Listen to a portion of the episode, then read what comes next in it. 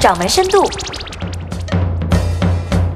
各位掌门，大家好，欢迎收听今天的掌门深度。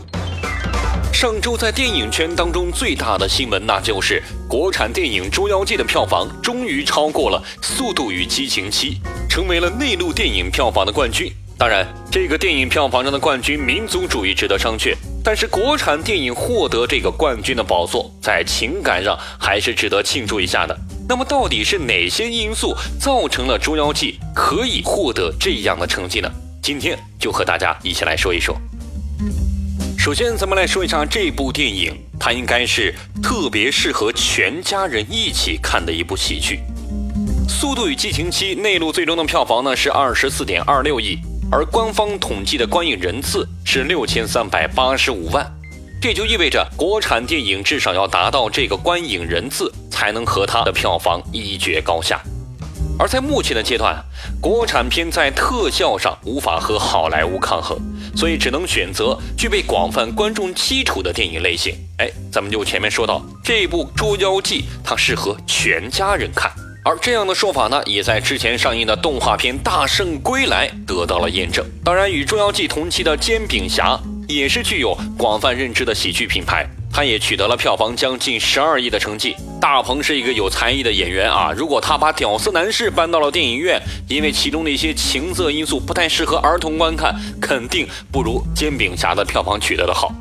咱们再来说第二项啊，就是三 D，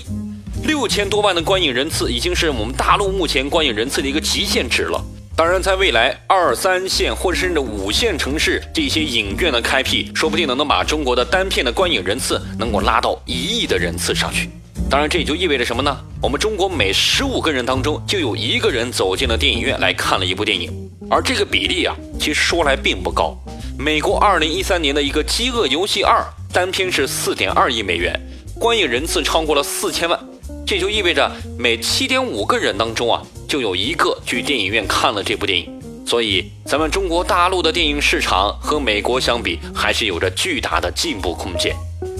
当然，说到这个票房冠军，有一项重要的因素，那就是 3D。这个 3D 放映啊，是保障平均票房的一个重要手段。同档期里面这个喜剧《煎饼侠》，它没有取得票房上和《捉妖记》齐平的一个成绩，也是因为它是 2D 的，所以这个票价也是偏低有关啊。《西游降魔篇》在二零一三年的市场容量时候，获得了十二点四五亿的票房成绩，与三 D 的影片票价较高其实是有直接的关系。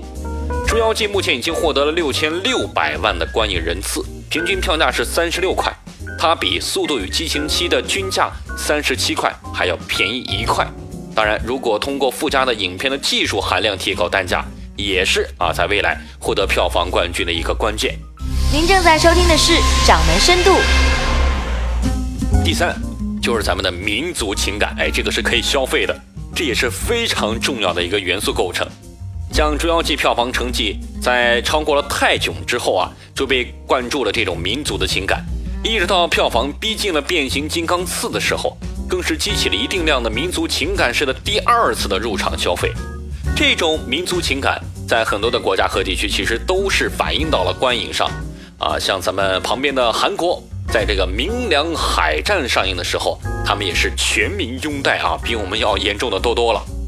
另外再加上国产保护月和《捉妖记》啊、《煎饼侠》《大圣归来》，他们一起延期继续上映，也都是民族情感在国产电影上的一个折射。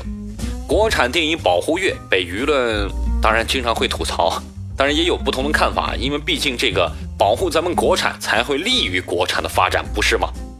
咱们再说这个《捉妖记》最后一项，那就是促销了。这个所谓促销啊，应该包括了两种。第一种就是在线票务平台发行团队和一切的地面硬广的一个促销活动。在线的票务平台啊，它这个作用不能小觑啊，帮助这个《捉妖记》观影人数最大化了。而第二种也是引起网民极大反应的，就是片方自己的包场行为。片商给出的解释呢是福利放映啊，当然这种销售模式呃无可厚非啊，通过合法手段取得票房也没有什么大的问题。片方的这种自己包场造数字的行为，当然我们也不值得在国产电影未来的市场当中啊去提倡。说到这里，要为各位掌门来总结一下这个《捉妖记》的四大成功秘诀了。第一点就是它拥有强大的消费人群，因为它是一部适合全家人看的喜剧。而第二项呢，就是它有 3D 的技术，提升了自己的单价。而第三点就是咱们的民族情感，这一点在国内还是非常管用的。而第四点就是恰到好处的促销。其实各位掌门在自己的生意场上，哎，这四点运用的好的话，最后都是会有好产品诞生的。好了，今天的深度就和大家聊到这儿，祝各位掌门一周工作顺利。